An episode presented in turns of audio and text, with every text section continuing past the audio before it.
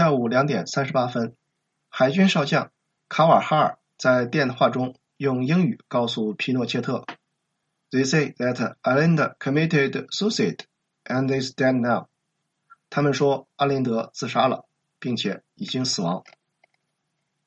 一九七三年九月十一日下午六点，智利军政府委员会成立，人民团结联盟已不复存在。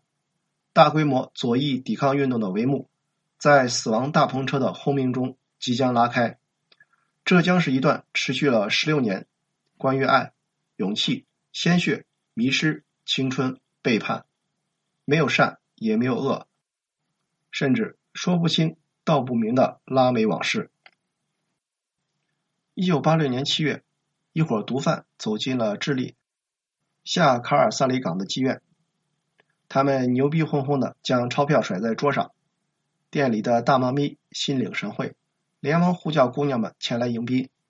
由于此地一直都是帮派分子和走私者的小天堂，所以这些陌生人并没有让大妈咪感到异样，但很快他们便刷新了他对于嫖客的认知。这伙人不但自备避孕套。对啪啪啪这种低级趣味也并不感冒，而是更热衷于跟姑娘们谈理想、聊人生、劝从良。喝到高潮时，竟还带着他们集体起立，举杯唱响了国际歌。由于画面过于伟岸，大妈咪不仅被感动得热泪盈眶，他想：真他妈开眼，老娘头一回见逛窑子有这种操作。第二天，另类嫖客的事迹就在镇上传开。这引起了当地官员的警觉，随后便通知了负责反间谍工作的智利国家信息中心 CNI。起初，CNI 只派了三名特工前来应付，但随着调查深入，他们发现自己瞎猫碰着死耗子，无意中掀开了一个庞大的颠覆行动的冰山一角。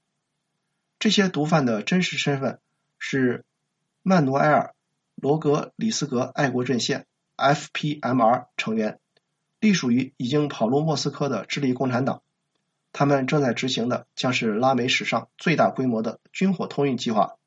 如果成功，智利共产党将可组建起将近一万人的武装力量，对抗皮诺切特政权。该计划由智共军事委员会和古巴内政部共同操盘，他们收购了大量越南战争时缴获的美制 M 幺六突击步枪和华约集团捐赠的处理货。这些军火在集中到哈瓦那后，将登上古巴货船，经尼加拉瓜、巴西里约热内卢风暴肆虐的麦哲伦海峡，最终抵达智利下卡里萨尔港两百公里处。这是一段惊心动魄的秘密旅程。一九八零年五月二十四日，第一批军火顺利到站，FPMR 用渔船以蚂蚁搬家的方式成功取货，这让士气大振。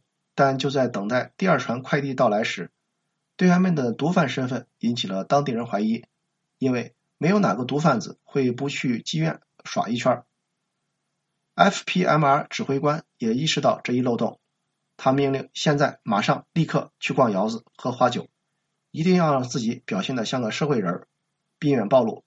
结果，这个补救措施却已在妓院中慷慨地唱响国际歌而完美失败。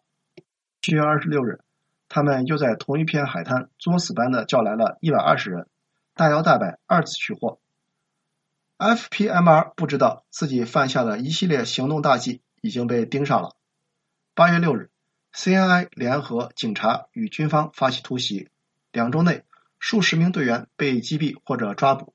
军政府查获三千五百三十一支突击步枪，三百个苏式 RPG 和美制 M 七二火箭筒。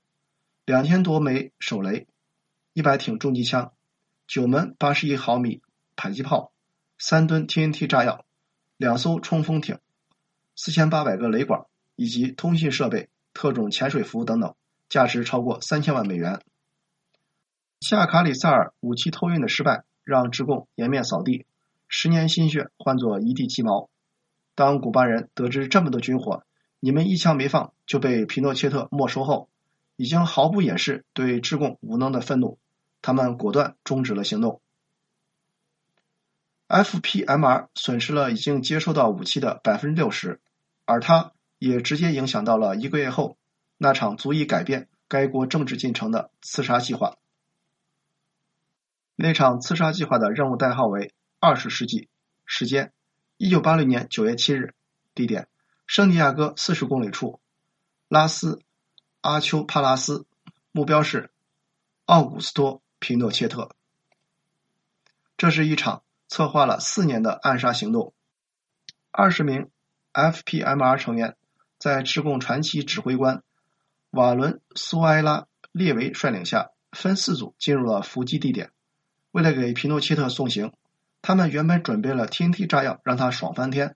但一个月前武器偷运的失败，让所有的 TNT 被军方收缴，他们只能临时改用十支 M72 火箭筒。当晚。十八点二十分，前方观察哨发现皮诺切特车队，并通知列为目标在约十五分钟后抵达。他有两台警卫摩托远距离开道，五辆汽车跟随在后。十八点四十分，车队进入伏击圈，在先放过两台摩托驶过后，暗杀小队行动。一辆悬挂式房车和一辆桥车分别从皮诺切特队伍的前后冲出。切断了道路，隐藏在路边的各小组同时开火。随后，就在这个可能成为历史小拐点的时刻，一系列不可预料的掉链子接踵而来。当列维扛起火箭筒要给皮诺切特的奔驰 500SL 来上一发时，触发按键竟然他娘神奇的失灵了。他猛按了三下，没有任何反应。还好，另一组的火箭弹及时飞出去。但这哥们儿不知道是手抖还是眼花，没打着皮诺切特，直接干爆了一辆警卫乘坐的福特。皮诺切特被突袭打傻，他没想到对方有重武器，这让他的装甲大奔成了活棺材，子弹不停的冲击着防弹玻璃，还有手雷在车边爆炸。皮诺切特后来回忆说：“我的第一反应是必须立刻下车，但我十岁的大外孙子也在车里。”我只能用身体将他遮挡住。那一刻，我从没有想到自己还能活着出去。诺切特的司机从混乱中醒过神儿，他开始快速向后倒车，并完成了掉头，准备从后方突围。这时，又一枚火箭弹窜了过来，生死瞬间，皮诺切特上演了狗屎运爆表的技能。由于 FPMR 平时都用苏制 RPG。他们对美制的 M72 的发射距离掌握不足，这一枚打的精度有了，但距离又太近，导致火箭弹没有进行足够的加速，它怼在大奔上又被弹了出去。最终，皮诺切特冲破后方路障，一路狂飙逃离。整个战斗只持续了不到六分钟。FPMR 造成了警卫五死十一伤。列维觉得，虽然没把皮诺切特的车干爆。但从远处观察玻璃的损失来看，他应该已经死翘翘。几个小时后，皮诺切特出现在电视上，除了手被弹片划破点伤口外，一切安好。他向记者一顿猛吹牛逼，愣说防弹玻璃遗留下的弹痕被打出了圣母卡门的造型，所以自己是受到了神的庇护。莫斯科与哈瓦那也在焦急的等待行动结果。当卡斯特罗看到皮诺切特不但没死，还生龙活虎的向媒体胡逼逼的时候，他的内心是崩溃的。从九幺幺政变起，整整十三年，卡斯特罗投入了巨大的人力物力，要弄死皮诺切特，如今全成为泡影。圣达菲街七百二十五号，一九七四年十月五日，智利国家情报局 DINA 锁定了这处位于圣地亚哥的民宅。根据线报，左翼革命运动 ML 的老大。米格尔·恩里克斯正藏匿其中。当晚，恩里克斯似乎也感觉到情况不对。